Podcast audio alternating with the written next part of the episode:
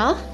欢迎大家来到科技财经午报，我是楚文啊。新年的开工第一天，非常开心。今天在科技财经午报呢，能够跟大家一起迎向这个开工第一天啊。那开工第一天呢，我们当然要跟大家先来 update 一下台股情况怎么样。我看我们在看到那个台股在这个十二月三十一号封关那一天啊，是站上了万八，而且表现很漂亮。开工第一天也表现很不错，在目前十二点零六分的这个时间点呢，台股是上涨了三十三点，目前指数是在。一万八千两百五十二点。那今天呢，台积电表现很亮眼呢。台积电往上冲冲冲，其实应该也是带带动台股往上冲的重要的能量来源，应该就是台积电了。因为台积电今天上涨了超过两个 percent，目前的价位已经来到六百二十九了。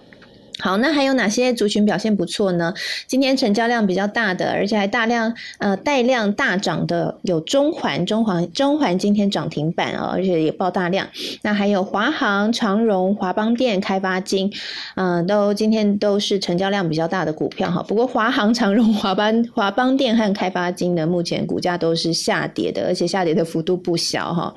好，那所以到底马上就已经哈，我们已经步入到二零二二年了，到底二零二。二年。嗯，整个的投资理财，我们应该要怎么布局呢？我想今天呢，我们要跟大家好好聊这个话题，真的非常有意义啦。因为第一，大家马上就要领年终了。那我想看新闻，大家应该也看到，这个长荣的员工好幸福哦，年终是平均四十个月啊，一早就被钱砸醒。那我们大家也祝福各位啦，能够自己的公司呢也下下脚哈，也用钱砸醒各位。那不过突然拿到一大笔年终，到底该怎么样去运作呢？很多人可能会去买房地产，或者去买股票。票哈，甚至很多人会去存股，可是存股呢也有美美嘎嘎，金融股要怎么挑？明年呢是升息，有这样的一个题材，那到底哪一些才是真正的受惠股？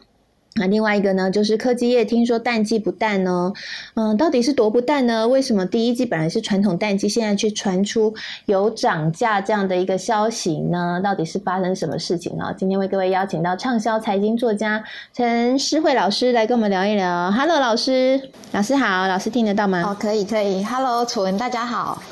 好，老师，哎，老师，我们先来聊那个话题啦，就是如果说今天我们两个都被钱砸醒哦。开始做好开心哦，应该是大家人的心声这样子，就一睡醒就拿到五百万这样子。哦，老师你会怎么运作那一笔钱呢？就离职创业啊！老师你会走这么？我现在讲的应该是大家的心声，哎，我应该会这个是大家的心声，因为其实，在科技业是很辛苦的。那我在科技业二十年，至少二十年。对啊，那么每天，我想相信那个在座的各位，就是应该，其实，在科技业工作，我觉得蛮幸福，就是说，呃，可以学到很多先进的一些科技，然后每次可以跟客户，就是国外的客户这样子的去学习。但是有一点就是说，我相信很多各位应该是都很辛苦。那我最近有发现，因为我工作，我的办公室它附近有我有一个。有一个年轻，因为我是在那个都是大家都是育成的创新的一个商办哦。那我记得我的我的对面，我的对面就是专门在招那个科技业那个临时工，就是说他其实是一个年轻人，他也是科技业出来创业，然后他就做那个就是会找很多就是临时的，其实那些人都很优秀，我觉得来面试的临时工都很优秀，不能叫他临时工。然后他们来，我觉得我都会去看说他面试的是哪一家。然后我就知道说那一家最近很忙，因为就是说哦，你可能产能，可能产能就是。就是需要很多人一直在做东西，然后做到不够才会去面试临时工嘛。然后呢，这个是一个年轻人，大概三十岁。然后我觉得他是去年刚开始来做这个，那现在生意越来越好。然后每天来面试，我觉得我办公室前面就是从一楼到二楼就排得满满的。然后我都可以算出来，我都会在那边去倒咖啡的时候，我就会听到说：“哦，这是环球金，这个是联用的，这个是联电的，这个是利基电的。”我就可以知道说这些公司真的生意好到好到不得得了，赶快临时。招募很多临时工，对对对，所以你可以知道说，呃，我都从这些，只要我都都会在听哦。比如说这一个一个，他会跟他说，呃，这个是到哪一家公司的哦，群联的或是哪里的。我觉得这些公司生意真的好到不得了。然后他们去的这个临时工，他们去的那个地方。其实都是你会觉得，以前都觉得面试临临时工可能是那个年纪比较大，四五十岁啦，或是女孩子错了。现在面试临时工都是很年轻的年轻人哦。然后呢，他们来的时候也都是开开心心的。那因为这个可能。他也许他们在存钱，但是你可以知道说科技业的生意真的非常好，因为我记得在去年年初的时候来这边面试没有那么多，可是最近真的超多超多的，然后又发现到你看半导半导体又涨价，那其实这个就跟我在现因为我有做那个餐饮餐饮店就是便当店。我的便当店如果会说哪一家科技业，他晚上尤其是晚上哦，你看晚上要帮公司订两三百个便当，以前可能没有，现在突然出现了，那我就会知道说哦，他生意很好。所以从这些眉眉嘎嘎来看，其实今年二零二零二零二二年哦，过去都是一月份是传统就是科技业的。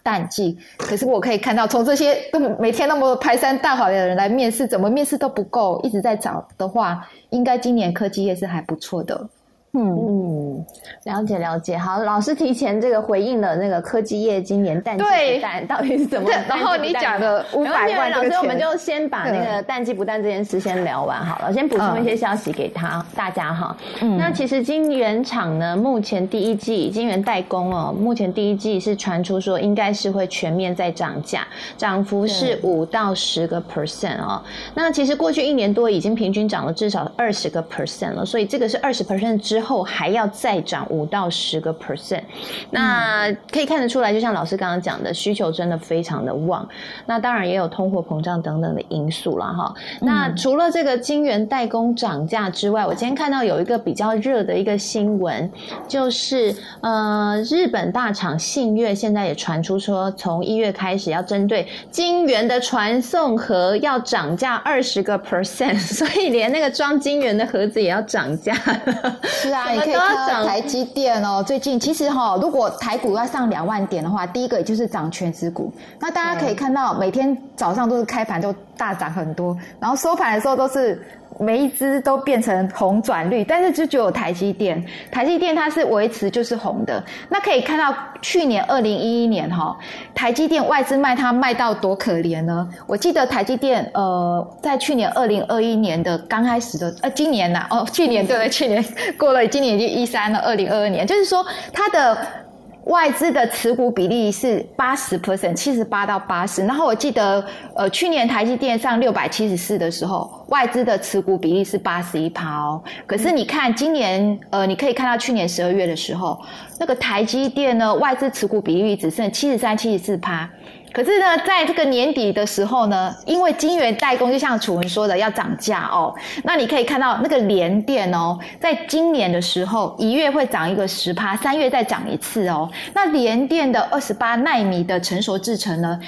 也涨价了，刚刚呢把这个涨价价格呢超过了台积电，这是很不可思议的。所以台积电。应该不不甘示弱吧？我想现场听众应该很多台积电的朋友们，它一定会涨价，然后再来超越联电。当然，这个是我的猜测啦。所以今年年电一月、三月会涨两次，我想台积电也会继续涨。所以大家可以看到哦，半导体产业晶圆代工它没有什么跌哦。那联电最最近的筹码面其实不错啦，看它最近价格到六十五块。我记得上次两个礼拜之前跟。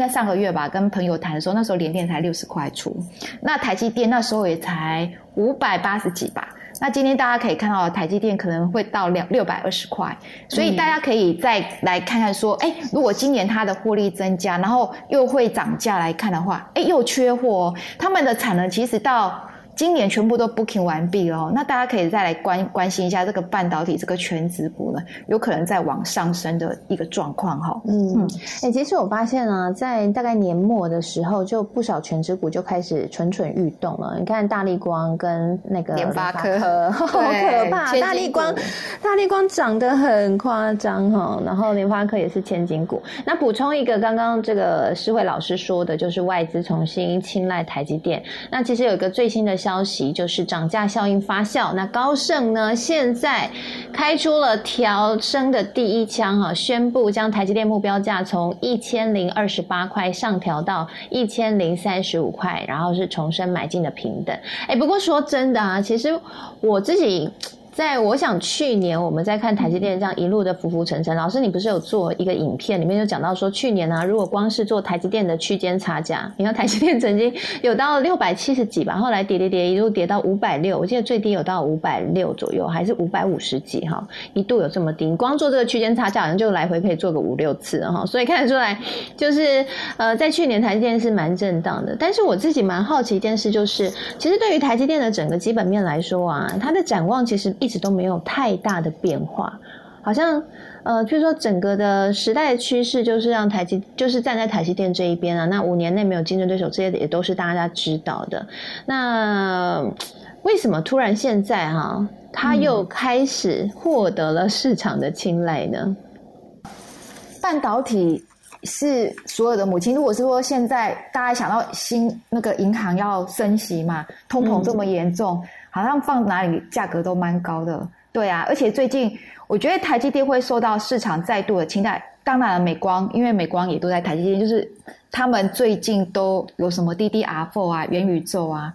这个要买什么？可能很多人不知道买什么好，干脆就买台积电。嗯，我觉得这个可能都是一波一波啦。大家可能会觉得说，哎，其实哈。很多人选股会跳来跳去，那倒不如专注一点，说你可能专注好这一支。如果你觉得台积电好，那台积电它有一个美美感啦，因为看的也很久，就是说它的美感就是说它在本一笔。二十三到二十八之间做区间操操作。如果大家想要就是买台积电的话，那根据它的这个获利哈，比如说今年台积电的获利可能大概二十二点五到二十三之间，你去给它乘以二十三跟二十八之间。那如果明年的获利，如果说它可以再涨价个十趴，它的获利明年预估今年呢应该是二零二二年。预估如果是用二十六块来估的话，哎，大家可以再乘以这个本益比二十三到二十八之间，二十八是很高的哦，千万不要在二十八买。我在二十八是指，哎，这二十八应该就是它的低本益比，台积电的低本益比就是二十三块，二十乘以二十三，那它高本益比是二十八，就是不要不要不要到持有二十八，就在中间可以试试看。对，那价差的话大概会有七十到八十，就是七八万。对对对，一个上最上跟最低这样子。嗯嗯嗯，我是在想说，联电啊跟利基电也会很有有很好的表现这样子。嗯，对，了解了解。嗯，便宜就是一个带带动的效应这样子。对，因为他们现在的本益比大概十五到十八之间而已。那你看，连那个台积电是二十三到二十八嘛？那联联电目前是十五到十八，利基电的话大概是十七到二十之间。哎，大家可以比较看看。嗯嗯，了解。那也另外补充给大家，就是说，如果你觉得台积电好贵哦，一张要现在六十几万，那没有办法入手的话，然后买零股也觉得不方便的话，其实可以去买含积量比较高的 ETF。我们在上一集节目有跟大家介绍过了哈，含积量比较高的 ETF 有哪些？那你今天去看这个 ETF 表现，其实就蛮清楚的，可以看到，如果说它的台积电的占比比较高的，其实整个的 ETF 跟台积电上涨的联动性就会很强。譬如说像台元大台湾五十，它的台积电占比就大概是五十个 percent 左右，好，接近五十个 percent。还有另外一档就是富邦科技零零五二哈。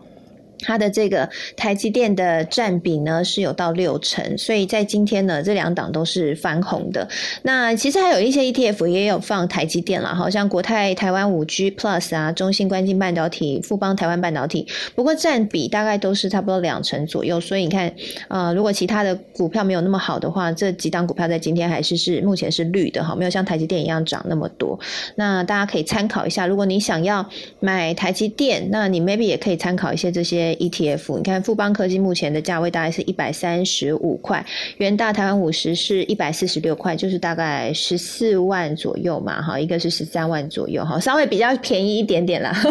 便宜一点，比六十万便宜了，哈，给大家做参考。那我们要继续来讲另外一个话题，就是。金融存股了，二零二二年的盘点了。我想这个刚刚讲到说，其实，在二零二二年半导体还是一大趋势重点哈，而且第一季淡季不淡。那如果你要存股的话，其实像我们刚刚讲 ETF 啊，或是你要存台积电，我觉得 maybe 老师你觉得应该是可以的吧？好，现在存会不会价位太高？如果是科技股的话，科技股的话要选股哎，但是要选股。那台积电嘞，现在存会不会价位太高？不会啊。其实定期定额分批买还是可以的。对，因为我有个朋友，我可以给跟跟大家参考一下。我有个朋友，他就是每个月他就是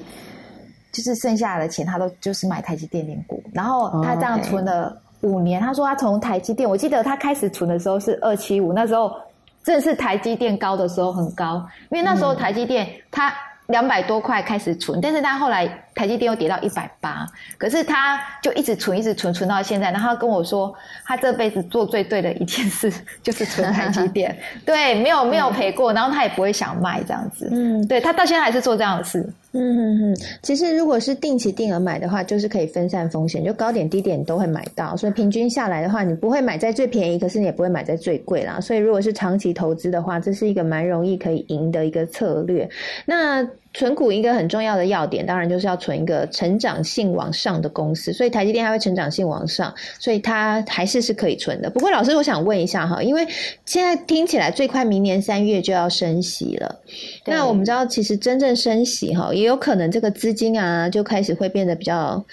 比较没有那么宽松了嘛，好，资金会被收回去了。那会不会那个时候会有比较大的一个震荡啊？还是趁那个震荡时候来，我们再存比较好？对，我相信升息的话，整个股市一定会有一个波动非常大。那大家如果说有人说要避险呐，哈，避险的话，可能就是买那个金融股。那我们有讲到说，像金融股它有分金控股。然后有分金控啊、寿险啊跟银行。那今年的金控股应该是二零二一年的金控股哈，它真的是长得非常的漂亮哦。那所以呢，就很多人就在想，哎，那二零二二年呢，我们如果想要有一个领红包的感觉，因为现在的金控股其实它并没有很贵啊，以本一比来看的话，都是七到八之间而已。那过去的金控股跟银行的股哈，他们的本一比大概有十二。那因为金控股、金控股像富邦金、国泰金、开发金，因为去年寿险的部分，去年的寿险部分表现的很优异哈，所以寿险的部分呢，它就涨非常多。那我们来看看，我们今天就以二零二一年的表现比较好的股票，我们来算明年的值利率哈。那这边呢，呃，是会有帮大家选一些哈，就是说，其实明年最高值利率的股票哈。呃，应该就是金融股，那另外一个是钢铁啦，中钢哈，可能也有八趴这样。那为什么帮大家选什么叫直利率八趴的意思？就是说一百块你会拿到八块钱。那当然，直利率跟 EPS 是不一样的哦。呃，很多那个新手会想说，哎，呃，EPS EPS 很高，获利很高，那它的直利率就高，不一定要看它的配股的那个成分哈，就是配几层。那一般来讲呢，现在呢跟大家讲的就是说，哎。明年会殖利率比较高的前五年的那个银行哈，那今天楚文有给我一个很好的题目啊，我觉得楚文很专业，他应该是我都觉得楚文是金融出身的，知道了，应该是金融出身的哈。那以呃寿险来讲呢，什么叫寿险哈？我们来看金控有分寿险跟银行的部分。那所谓的寿险说，嗯，我相信可能呃今天不知道哎，楚文你有买那个储蓄险吗？没有哎，我就是属于那种保险就买纯保险，投资就纯投资，我不会把它混在一起的人。哦，那楚文我们两个很像哦，真超像的，这样因为比较对对对赚赚的比较快，我觉得。哦，那表示说楚文他楚文他每年的投资报酬率至少会超过。储蓄险哦，对，那因为一般来讲，储蓄险是两趴啦。那储，因为它储蓄，对不对，两两趴他觉得太低。可是对一些比较呃保守型、比较稳定型的人，觉得两趴很高，因为两趴还是比在银行定存只有零点三、零点四趴的利息还高嘛。所以其实很多人是做那个储蓄险的。那其实我自己有一个小小经验，就是说以前我刚出社会工作的时候，其实我有买过储蓄险，我除了没有买过。那我的经验是我那时候买了五六年之后，我发觉到真的很不该我把它解约，那时候还要付违约金这样子，但是我还是解约了，付了十几万，就是整个十几万就还给他，就是他有含违约金跟接下来没缴的，那违约金其实也蛮多的，我记得那时候违约金也要算六七趴，我那个时候应该已经是快。快大概十十十六十七年前的事情，那那时候我就觉得，我就把它违约金付了之后，我就把这笔钱拿出来买那个基金，就是买那个像黄金啊、石油、能源，我就是开始看总金买基金这样，我就是拿这笔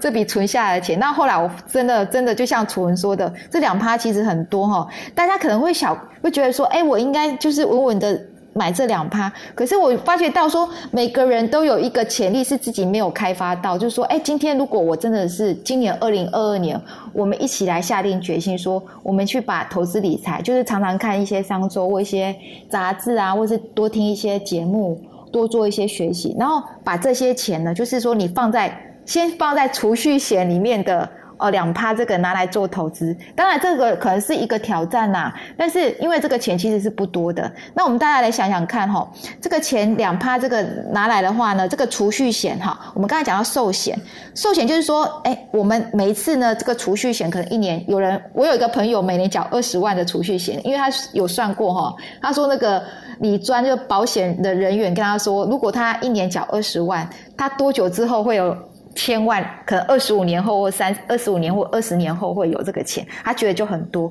可是其实大家不要小看哦，这个每年二十 percent 二十万的这个魔力哦。那我们可以来看一下，就是说，哎，寿险就是说我把这个钱交给可能富邦金啊，或是星光金啊，或是那个呃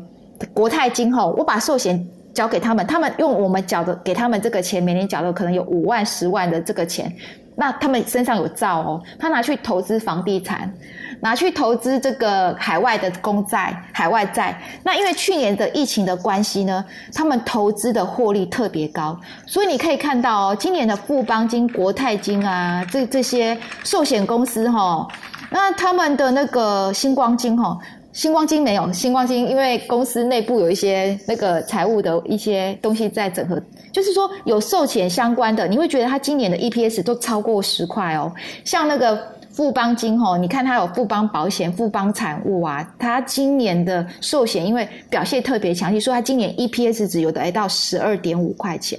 那国泰金因为它有很多不动产、房地产，你可以知道国泰金，比如说它最近在内湖有一些建案啊，一平都上了一零五，它在那个竹北哈新竹这边，竹北高铁这边，它的那个。建案哈也越来越多哦，它的建案总是特别的贵，所以这个寿险在去年的话是非常非常的亮眼哦。但是在升息的时候，我们来看寿险好不好哦？在升息的时候，寿险不好，因为在升息的时候呢，哎，寿险要缴利息给银行啊。对不对？就是比如说，对，因为寿险，比如说，呃，应该是说寿险的话，它是从这个房地产这边去去赚钱嘛。那去年表现很好，可是为什么并不是寿险奖利息给银行？是我们好了，比如说，呃。呃，我我我现在买个房贷好了，实惠现在买一个房子，我们的房贷呃一点六趴，如果首购组是一点六趴，可能还有一些人有其他优惠，我们讲一点六趴，那一点六趴的时候呢，如果这个时候呃。大家去跟银行贷一点六趴，如果银行升息，升息一码的话是零点二五趴哈。那如果说升息一码，我们升息如果今年升到两趴，整个国家调论说哦，我现在房贷是两趴。那比如说好了，我买我们借一个一千万，我们借五百万就好，因为刚才楚文讲到说我有五百万怎么办？有五百万有五百万就买房。如果说我们跟那个长荣长荣对一样，突然有个五百万砸到怎么办？所以我们就想到一个五百万这样。对对对，我怕刚刚进来的朋友以为我。发了突然手上五百万，没有没有没有，是那个我们假设长荣长荣五百万，对，所以如果我们跟银行借一个五百万本来我一年缴一点六趴的利息，我现在变一年缴两趴了，所以银行是不是就赚钱了？就说我以前就缴一点六趴的利息给银行，那现在我缴两趴，所以银行就赚钱。好，银行赚钱之后，那利息比较高，我现在是变得不太敢买房子了，对不对？因为所以呢，寿险它。本来要卖房子，寿险都是投地投资房地产，像国泰金，他会投资房地产，然后再卖房子。可是现在变得买房的人，因为银行升息了，他买房的意愿可能就低一点了。所以呢，呃，明年像一些海外债，嗯，升息的时候呢，对债也不好，因为像寿险公司，他会。为了就是要比较保险一点，就是说，因为债是比较不会上下起伏，而且有稳稳的获利嘛。可能一年像那个美国债的话，可能有两趴或是二点三趴，大概美国债是二点三趴。可在升息的时候呢，银行升息债的那个利息就会降低了，这个是一个平衡啦。所以呢，今年大家看，可能富邦金啊，或是国泰金这些寿险的公司，在寿险部分获利高，哎，可是可能。在二零二二年的基期，那是二零二一的基期太高了。因为为什么寿险好，就是因为利息很低啊。寿险公司会好，是因为像美国很多银行它是零利率，所以当利息越低的时候，寿险公司的表现就会越强劲，它的投资获利就会很好。但是今天如果银行要升息了，寿险就不会像二零二一那么好。那银行的反而是纯银行股会比较好，像土地银行啊、彰化银行啦、和库啊、华南金啊这些银行股的部分呢，它的表现就会比较强劲哦。那刚才我们讲完寿险，现在就是说，哎，寿险的部分，那明年可能像国泰金跟富邦金，哎，它的寿险很很二零二一非常赚钱，那二零二我们就要叫做待研究，要看呢他们的建案有多少，或是在海外在的部分。那现在我们来到了第二个呢，就是。金控股除了寿险之之外，还有银行。那我们先来看土银或是彰化银行，是几个大家比较熟悉的。那我相信呢，大家来有没有一个感觉哈？如果以买房子的话，大家会很多都是在土地银行贷款。因为我自己也是，像以前我就是一个小小的一个分享经验分享。以前是我买房会根据这个，比如说这个中这个。房地产可能我买哪个建案，建建案就会跟我介绍什么台中银行不同银行的那个跟我借贷这样。可是我发觉到说，不管是台中银行什么银行，我应该买的房子有不同的银行的借贷，他们会给建商非常好的利息，一个折扣还是什么。可是那个只有第一、第二年，接下来他可能会跳跳的又特别快，所以我不知不觉呢就多缴了很多利息，因为我没有去 follow 它，就是我们还是很认真工作，就没有去 follow 到说。这个利息到底要涨到多少？那我五年之后来看，天哪！原来我的利息竟然变那么高。这时候呢，我才知道，原来全台湾哦，房地产房子哈借的那个房贷最多是在土银，全台湾有六成都在土地银行。为什么？因为土地银行呢，它的利息真的非常稳定，它不会像其他银行一样上上下下。差很多啦，那可能是呃，我这是我自己本身的经验，就是说，后来我慢慢就把所有的房子，就是也没有很多啦，就是把房子就是集中在土营里面。做一个，他也会因为说哦你是怎么样，他会给你非常好的利息，因为你所有的房子都集中在土银，而且它的指数它上上下下的调都会跟你通知哦，所以这就是说为什么全台湾大部分人都在土地银行。那土地银行的话呢，还有彰化银行哈，彰化银行也是很多人在借贷比较多。那这些银行股呢，可能在今年二零二一年，像彰化银行，它今年的 EPS 是零点八，那可能它到明年的时候。到哦，去年二零二一是零点八，它在二零二二年它预估可以到零点九多哦，所以你可以看到银行股都已经很明显的可以预估到说，它今年呢是获利会增加的。那所以如果说哎。今年大家如果这时候想要买的话呢，大家可以注意一下，哎，买一下银行股哈。那寿险呢可能就是会有一点点，我们可它的月营收啦，呃，可以去看看说月的营收跟获利有没有增加来看。那接下来呢，就是要送大家红包的那个感觉哦。那大家可能会想说，哎，今年殖利率最高的产业呢，真的就是金融金控股哈。那我们来可以看看呢，第一名呢，来跟大家介绍一下。第一名的殖利率最高殖利率到底是谁？哈，那我们来看一下呢。台湾今年的十五大金控前三季，去年前三季的获利是将四九九点六三亿，将近五千亿。哈，那如果加上第四季的话呢，它的获利将会来到五千五，呃，再加上呃一千。一千加接近六亿哦，所以可以知道哈，今年的金控股应该是算在台湾哈，整个整体的台湾今年去年有四兆的那个获利，金控股就有六千多亿哦，这是很不简单。那直利率的获利王第一名呢，我们要说是开发金哈，所以大家如果有兴趣的话，赶快打开手机 APP，哎，不知道现在中午应该可以打开手机 APP 来看一下开发金现在股价多少，它大概在十六块上下哦，那它。去年呢，就是二零二一年，它前三季 EPS 它是一个黑猫，因为它有卖掉一块土地赚了八十亿，所以导致它的 EPS 就大增哦，二点零五元。那它二零二一年，它大概呢会有二点四块哦，大家可以看一下，二点四六的 EPS，目前股价大概十六块多。那开发金它一来讲呢，它的配股配息哈，会占它 EPS 值的六十二趴哦，所以就可以预估到它二零二二年它的现金股利有一点五三块钱。所以大家来看看哦，如果现在股价来，我来看一下 现在股价是多少？开发金的股价呢？哦，大家可以打开来看一下，是应该是十六点五上下附近哦。那如果是以这样来看的话呢，它现在的呃，一点五三，所以它的殖利率有九趴哦，有超过九趴。就是说，如果你有一百块可以赚九块，这个很难看到。所以，如果今年大家，因为它也是很便宜的铜板股，如果大家有领到年终奖金哈，呃，如果有像那个领个几十万吧，我觉得在电子业领个几十万是有可能的哈。可以想一下，开发金你可能买个它十张也才十六万、十七万，那十六万、十七万，如果它有九趴的殖利率，我们来算一下。现在先做个梦。可以吗？可以，我们看，做个梦呢。如果说你领到那个买了十张的开发金，然后呢，它是配一点五三块哈，就是一个是一一点五三块，意思就是说配。呃，一百五十三块，那一百五十三块，那你再乘以十，所以呢，哎，它的殖利率真的是很棒，就是说，哎，你可能花了一百万，它就配你十万的意思，将近十万块哈。如果大家可以想要买一百万的开发金，就会拿到十万块的那个股红包哦，我觉得这是很漂亮的。而且呢，开发金还有价差，因为开发金它今年并了日盛金哈，日盛有日盛金控啊，还有日盛银行哈。那日盛还有日盛证券，日盛证券在整个证券里面是前。五大的获利王哦，所以开发金它在二零二二年有非常非常好的题材，是因为它并了日盛金控、日盛银行哦。那日盛因为又是银行股，又有升息的条件，那其实我相信很多人买房或是汽车贷款也会在日绿色银行，因为它的那个呃银行的贷款不错。对，老师那个并日盛是不是是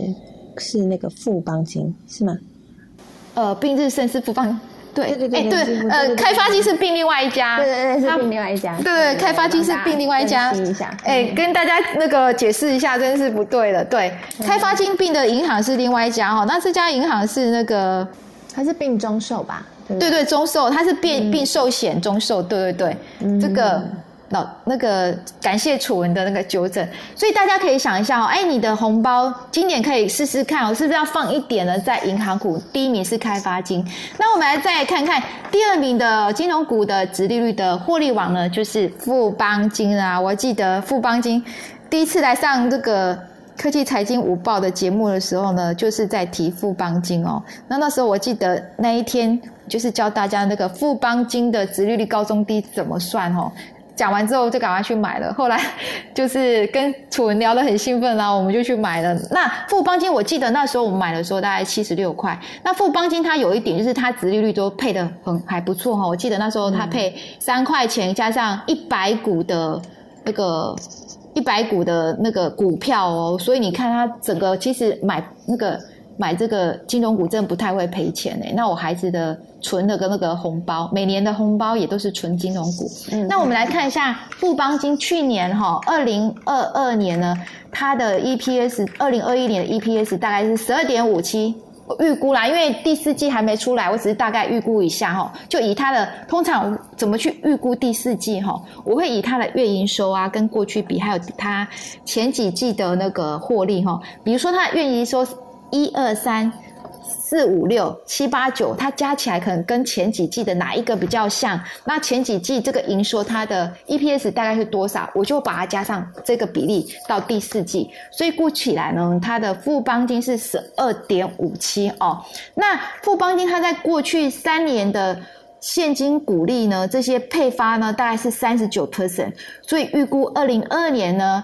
富邦金它会配五点二五块现金哦，所以大家想一想，如果买个十张那个富邦金的话。它在二零二二年就会配你五万两千五百块哦，这个是很不错的。那现在富邦金的股价大概是七十五、七十六，它的殖利率大概有七到八趴之间哦。那加上，因为我觉得富邦金有一个好处是，它跟玉山金一样，其实我也很喜欢玉山金，因为他们都会配股票。那配股票的好处就是说，它股利下来哦，其实它配一百股，我觉得很多哎。你看，你买个十张就等于配一张的意思。那如果说你有了它之后呢，它股票又可以赚价差，因为呃，金融股，因为富邦金本身有银行嘛，也有寿险，它也有很多房房地产，还有债券、海外资产这些。那如果它整个涨起来的时候呢，哎，它可能会可以又可以赚到价差哈。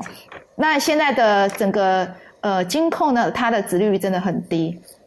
好，那我们来看第三名，跟大家公布一下哈。第三名呢，就是国泰金啦。我相信很多不知道在座的各位有没有人在那个国泰金的建案，有没有人买国泰金的建案？相信有买他们建案的人都都是获利很好的哦。那他去年呢，的前三季是赚了快十块钱哦，九点九五块。那预估二零二一年税后的 EPS 值是十一块哈。那我觉得国泰金它的股票的那个股利配发率呢，比富邦金还好哈，它有来到四十二趴，是算银行股里面很多的。所以二零二二年呢，它的现金股利呢是四点五三块哦，那它可以就是呃配这些现金就是四点五三，就是说。每一张可以配四百五十三块哦，那它十二月二十号就是现在股价大概就是六十一、六十二，所以它的现金值利率有七点五趴哈。所以呢，哎，这个是前三名。那我们再来看一下，我觉得可以，大家可以想一下，其实玉山金有八趴，只是说玉山金因为它并不是用股利，这个它是配那个股票，所以它的股票以像最近玉山金。这样涨这么多哈，如果说玉山金的银行你可以买它的话，可以把它当做呃，它股票进来，你又可以买十张玉山金又多一张的感觉，它有八趴。那大家也可以看看，像呃像永丰金啊，或者其他的，大家都可以看看。那有关银行股的部分呢，我们来现在刚才是讲寿险的部分，那现在我们来揭露一下，是银行股呢配股配息比较多的哈。那第一名的话呢，叫金城银行哈。呃，因为我觉得说银行这金城银行应该还是有很好的涨势。那金城银行很多啦，像上海银行这些，他们很多它的借贷都是跟企业。那企业的话，因为一次借贷就很多，所以它的获利呢也特别好。因为像土地银行或者是彰化银行，可是借给我们，像我们是叫民间嘛，借给我们直接终端的消费者，那是一个一个借。那像金城银行啊，或是上海银行这些外企的银行，它是不是跟企业一次借贷规模就很多？那金城银行哦，它在二零二二年呢，它一因为它在去年一百一十年呢，它的 EPS 有六点五三块现金哦，六点五三块是非常非常高，是银行股之首哦。那它的殖利率在二零二二年呢，呃，预估呢会有二点五块配现金给你哈，所以它的殖利率有五点九八趴，它是银行股的第一名。那第二名呢是台中银行吼，我相信在这边在附近吼，因为。台东银行在新竹很多家啦，那在新竹附近的建案很多，这个建商呢，台中银行跟很多建商的关系非常好，所以很多建商都会介绍台中银行给各位。那它的今年呢，它的获利也非常好哦，它二零二一年的获利是一点一块钱哦，那预估二零二二年它会配发零点七三块的股利给大家哦。台中银行现在股价非常便宜哦，所以它的殖利率有五点九五趴哈，那。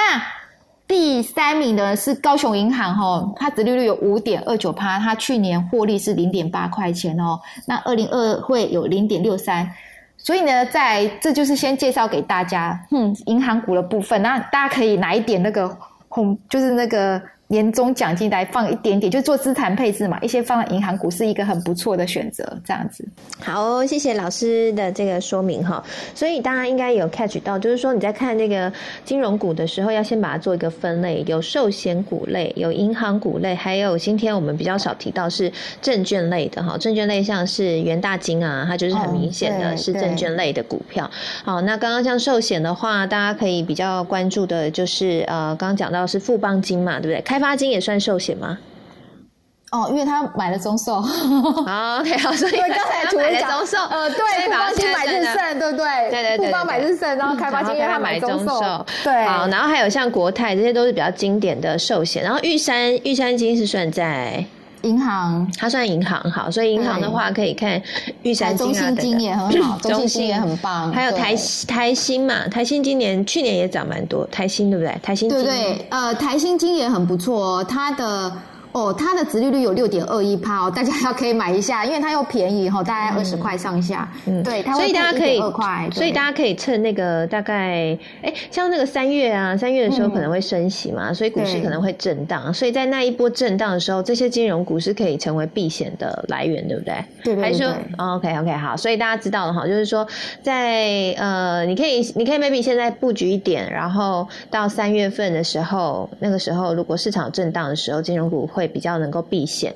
那如果说你想要买科技股的话，你 maybe 你可以等到三月份震荡的时候，哎，整个震如果真的有出现这个震荡下跌，你再进场去买会比较安全一点。那还有另外一个策略啦，就是你就是定期定额分批投资哈，就是完全自动化操作。那有时候买高，有时候买低，平均下来你也不会输，只要你是长期投资，那都是 OK 的啊。提供给大家做参考。那金融股里面还有一些比较重要，就是你可以去看一下它的呃它的属性，譬如说它是属于关股的，还是它属于民营的。像我们刚刚讲那些蛮红的啊，怎么开发呃像那个呃富邦金啊、国泰金啊，这些都是民营的嘛，哈。然后富邦金是获利王嘛。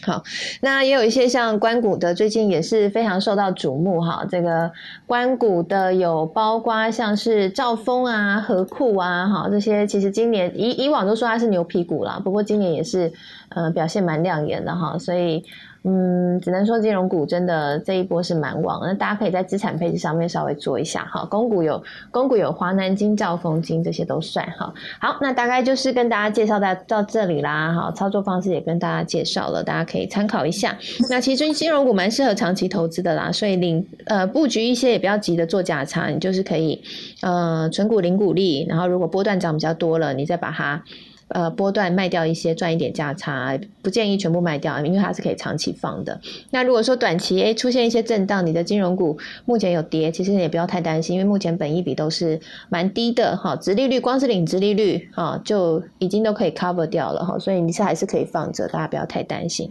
啊，可以问问题吗？可以可以可以，来来来，请问请问陈老师，哎，开发金它是不是呃之前就是说他们以前工业银行呃。诶，他好像是不是也都买了很多持股，就是呃交叉持股，其他那个呃呃公司的持股，是不是手上有有有蛮多的？然后第二个问题是，是不是元大跟那个兆丰金他们在算是呃国外基金的同胞？就是说，他他们的的他们的那个就是对国外基金，他是他们是不是有？一个管道，他们呃，就是比较不需要中间那么多的手续费。我是不是我是不是听错了？嗯，呃，谢谢 if 对不对？好，那 if 呢又跟大家讲一些小 paper。其实开发金它比较像国际性投资，开发金它的高阶经理人很多，跟台积电一样都非常非常多。那他们做了很多不同，他们非常的会对公司不同的公司做投资。那大家也可以知道，开发金都是很多公司的创，像天使投资，或者是说很多公司它都有去。呃，创新的公司或是很多大公司后面都，他们都是大股东，对，所以开发金它的潜力在这样的环境的增大下，它有很很好的表现。那有关于说元大金是不是外面的同胞呢？这个我就需要研究一下。但是至少我知道说，像整个以那个证券类来看的话，像元大啦、日盛啦这几家吼，他们的证券，他们的。殖利率在二零二二年也都会有五趴的很好的表现，对，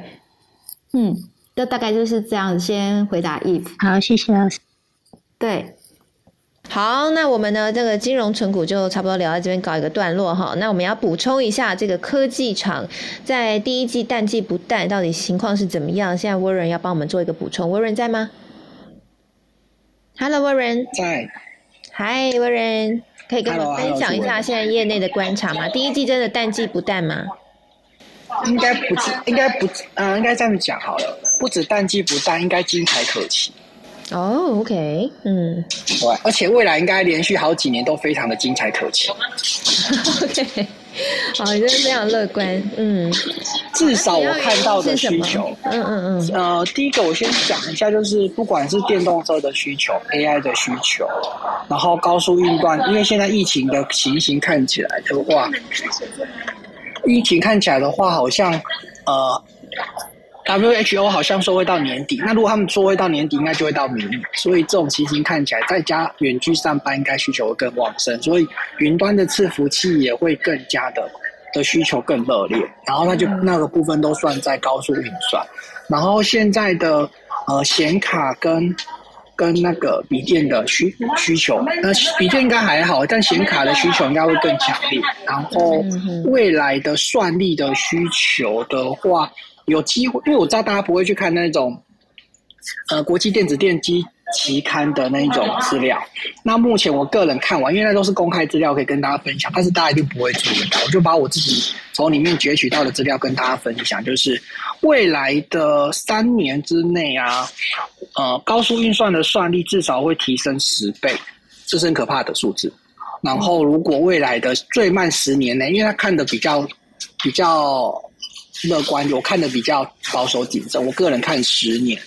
然后，如果他们一般是看七年到八年的话，到二零二七、二零二八。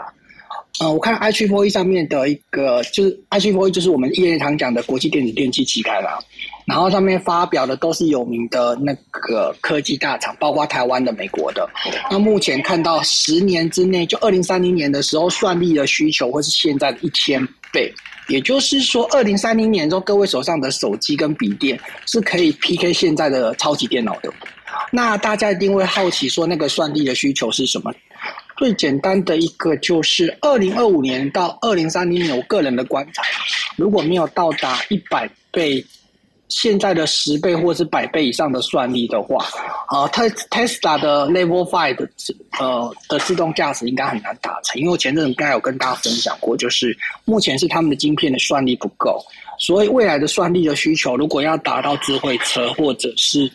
呃人工智慧的话，应该会会往那个方向前进，所以至少是呃短期之内两年到三年是十倍的算力。然后就是大家可以把它想象，你家笔电的效能，就是你你到时候一台可以打进来十台的意思。然后五年之内的话，应该会到百倍；十年之内应该会到千倍。然后到时候应该是二零三零年的时候，大家看到现在的，到时候看到那时候的科技产品再回来对到现在，应该是有很大的不同。我确认一下你叫什么名字？懂。好，谢谢威人的分享。好，威瑞，我想要再进一步问一下哈，呃，刚刚沃人，我我先总结一下，刚刚威人讲，沃人讲的就是，呃，在整个科技的成长幅度，其实未来十年是非常具有爆发力。其实我们看到很多题材啦，哈，元宇宙，还有像电动车啊、AI 啊，这些都需要高速的运算。那在这个高速运算当中，都需要晶片，所以整个晶片的需求在未来还是会持续。好，那这个呢，其实我们在节目当中也多次跟大家提提到了，所以在未来几年，半导体还是会。会是一个主旋律啦，所以大家在投资上面把半导体纳入投资布局这一点是确定应该是没有问题的哈。那只是短期当中，当然你会看到有高有低，你可能短期不一定会呃这么顺利就马上买在最低点，但是放长期来看，啊，放到呃两年、三年、五年、十年来看的话，如果你只要有信心哈，然后持续下去，那其实这投资半导体这个部分应该是真的是蛮稳固，它也是一个很棒的一个产业了哈。那再来。我我想再请教一下温仁，温仁如果方便的话，可以跟我们聊一下哈，就是我们今天的最后一个话题。其实我们一开始就想聊了，那不过呢，另外两个话题实在太太热了，所以我们就先聊了。就最后这个简单的问题，我们还没回哦，就是说，呃，如果你是长荣员工，你一早就被钱砸醒，你突然拿到了五百万，你会怎么去花这个五百万，或怎么去投资理财配置这个五百万？温仁，呃，我有亲友在长荣当当那个。当呃算是高阶船员，他们的月收是十二万吧，他不是船长等级，但是接近。然后就跟我老婆在讲话，那四十个月乘上去，应该就是接近五百万。开玩笑的，他真的，他他真的在里面做。那我们相信，如果我是他，因为我我讲一下我跟他的之前的故事，就是在二零一四年的时候，我就记得，我就建议他，他跟他妈妈买台积电，但是他那时候拿去买买买车子。所以那时候我就跟他讲说，如果你放个几年的话，你到时候你那时候马自达应该可以换成现在的的那个呃双 B，甚至有机会买到玛莎拉蒂之类。但他之后因为人还是想要贪图享受，所以会先买车子。那我跟大家分享我个人的想法，如果你现在是长隆的的这一次你拿到这么巨大的话，然后我我就我所知啊，目前未来这两三年应该因为连我们业界也在抢抢船抢柜，所以应该他就算明年没有四十个月，我我我我。同意，我承认，因为我亲友有在船运界，应该三四个月以上还是跑不掉。嗯嗯。可是如果如果你希望他可以未来十年内都是这样，其实我觉得有点难。但是如果是他们的话，我会把把那个钱拿来，刚刚像思慧老师讲，存金融股，或者是呃，我个人因为我在业在科技业，所以我会直接拿来买买金元金元代工的的的的科技股。那当然，如果最好是可以投资美国的科技股，但因为我对美国科技股连开户我都还不熟，所以我不敢。但我觉得，如果是他们会把它拿来放在科技股。嗯嗯嗯，好，谢谢 Warren 的分享。好，那换我来分享我的做法好了。嗯，如果我今天突然拿到两百万，我会先检视一下我有没有自住房。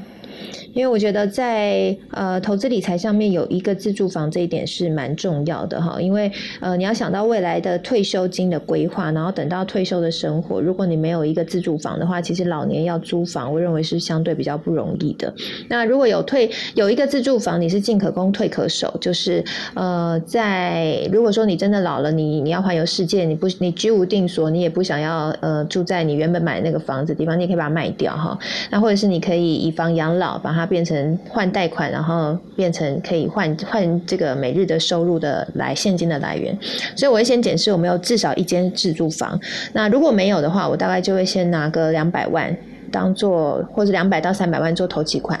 然后去先去买一个房子再说，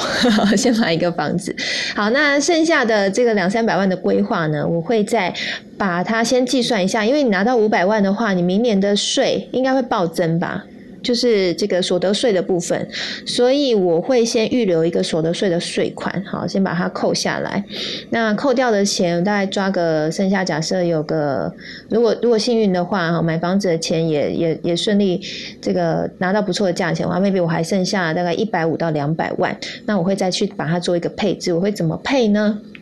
我会，呃，我会去把，我会先拿一。半左右，在现在。先进行分批的开始买股，但是我会留一半的现金，然后去预留到明年三月的时候，如果出现震荡的时候，然后再去加码去捡个便宜哈，买一些 金买一些全职股啊，或是科技股跌下来的，去那个时候去捡。那现阶段我可能会布局，就就跟世慧老师讲的一样，会去布局一些金融股。那我大概会拿多少呢？可能七十几万当中会拿个呃三十到五十万先去做一个布局，那剩下的钱我可能 maybe 会把它留起来。然后作为这个可能 maybe 定期定额买一些 ETF 哈，就是那种自动化操作，不用我人为操作的，然后就是定时扣款哈，用这样的方式去做一个分配。但这样的前提是我的每我我我自己手边有的现金是足以拥有六个月的。的可以花用的现金哈，就是应该说，如果发生任何危机，我我已经有，比如说，假设我一个月的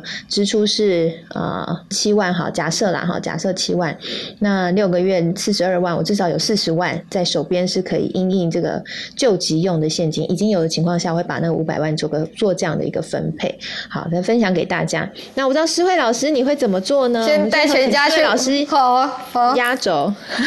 先全家出去玩。我记得我的书上说。要出去玩，对，一定要先带全家出去玩。我记得我那时候就是大家新年一定，今天是新年开工第一天，大家一定要许一个愿望，就是我每年都会许一个愿望，就是我今年要做什么事情，如果达成的话，我要怎么样回馈自己这样。所以那时候我记得我在二零一七、二零一八年，我每年都说哦，如果我今年有赚多少。我好赚五百万好了，那我可能要带全家人去澳洲玩，那我们就去自助去享受那种，就是寒暑假的时候两个礼拜或几个礼拜这样。然后这是第一件事，一定要把自己要犒赏自己，要 happy 一下。对，好好好，对，我忘记这一块了。对，因为我记得楚文应该是忘记了这样子，因为你都会带孩子两个啦，对对，两个 boy，我看你都带孩子去哪里去滑板啊什么的，对。对，我们都小玩了，没有大玩啦。然后最近疫情也不能出国。对啊，老师，他剩下的钱嘞？剩下的钱就跟楚文一样。其实我跟楚文很像，因为楚文是高雄人，我是云林人啊。我还是买房，因为我从小都被灌输说，不管怎么样哈，还是出啊，好出，它它丢它不要真实啊，不会像股票。我我我真的要，就是我也投资经验有二十五年了，我真的觉得股票它来得快，去得很快，所以我每次都把获利的钱都直接就是往房子就缴房贷，这样就是很务实，它就是留下来，不会突然不见，一个金融风暴就不见。所以通常的话，也蛮鼓励大家，因为我记得我那时候刚刚，其实我是从国外一国外回来，就是告诉自己的那时候是男朋友，我跟他讲说，如果要。要一起打拼，一定要来新竹。所以我回国之前就跟 现在的老公说：“哎、我们如果你愿意辞掉环电的工作来新竹工作的话，哎、那我们就可以在一起了。”我其实是一个非常务实的人，我也觉得说新竹这个地方是，就是我们那时候也是第一个就是想买房子，对对对，有钱就是买房子，这样是最好的哎。我想要请教一个问题，你刚刚说啊，你在投资股票赚到钱，你就把它往房地产去对好，你就拿去缴贷贷款。可是现在这个房地产的利率这么低啊，那像你的投资报酬率还蛮高，你不会想说，那我再把这笔钱再拿去继续投资？maybe 我一年假像像老师应该一年至少十五到二十趴以上的投资报酬率嘛？嗯，那 maybe 这样的话，还会比那个房贷缴了大概 maybe 只减了，比如说一点五趴哈，或者是两趴。呃，相比之下的话，好像金钱效应比较好。还是说，哎其实老师你会做一个比例分配？嗯我其实觉得对我来讲，房地产它的获利会比股票好。我我因为因为每个人的算法不一样，比如说哈，大家都会有一个。谬思一个错误的观念，就是说，以为房地产的投资报酬率不好。我相信在竹北，我像我住在高铁，因为楚也是，因为我房地产是拿两成到三成的钱缴房贷嘛，再来是每个月，所以你以最近在在涨价来看的话，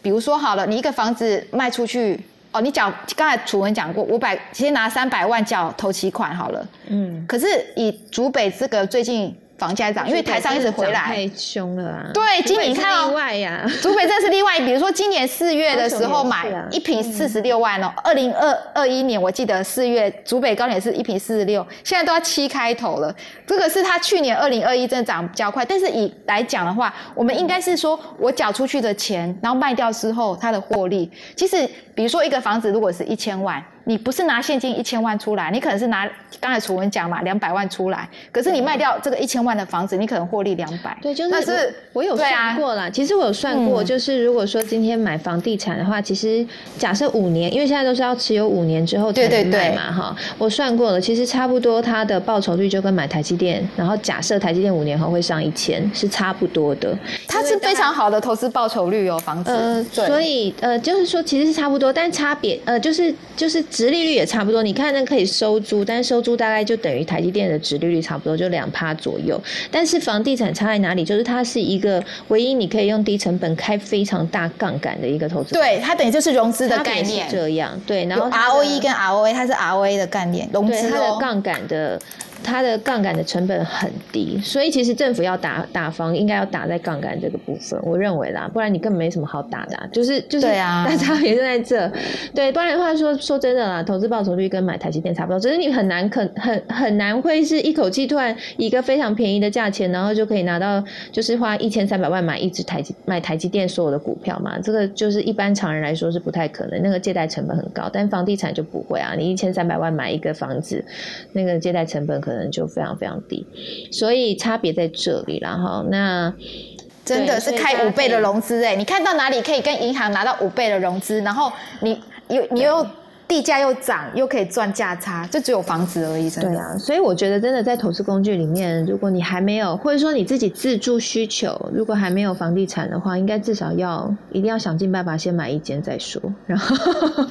然后再来做后续的一些投资配置啦。哈，这一点我跟诗慧老师是同样的想法的。那买房的话呢，其实我们在节目当中有跟大家聊过很多配博哈，在买的时候，呃，不只是买一个自己喜欢的房子啦，大家还是要想远一点，你可能会。陆陆续续会有换房的需求，所以你要去想一下，你这个房子如果要卖出去的时候，它的价值是不是可以保值？它是不是有一个增值的空间，让你才可以慢慢由小换大啊？比如说它是不是学区房啊？哈，或者是说它是不是呃是周围有一些题材啊或什么的哈？那这些的话，其实我们在节目当中之前有跟大家聊。那之后如果有兴趣的话，我们会在节目当中再跟大家一并再说一下哈，就是有哪一些重点的题，重点要关注的。部分在买房地产的时候，如果有兴趣的话，你可以在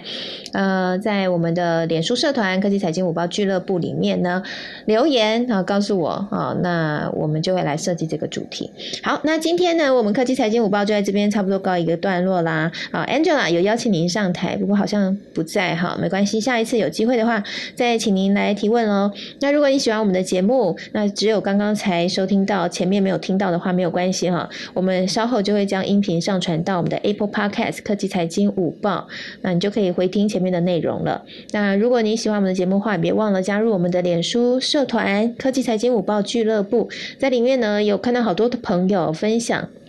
一些重要的一些呃财经相关的文章啊，然后还有新闻的观点啊，哈，呃，我最近看到有林宏文这个财经作家林宏文。呃，洪文大哥哈，他最近有贴了一篇他的专栏，然后另外江冠云医师有贴哈，温润也常常分享，欢迎大家可以在里面来跟我们大家来进行互动喽。那谢谢大家，我们礼拜三的时候呢，会跟大家来聊一个有趣的主题，是关于呃财务思维哈，怎么样让你教出富小孩和穷小孩的差别在哪里哈？那如果说你是新手投资人，或是你是有小朋友的爸爸妈妈，那欢迎在礼拜三的时候可以跟我们。一起来聊，好，那今天就在这边告一个段落喽，我们就礼拜三见喽，拜拜，Hello，拜拜，谢谢老师，邀请大家来追踪陈诗慧老师哦，可以点进他的 bio，点进老师的 bio 追踪老师，谢谢，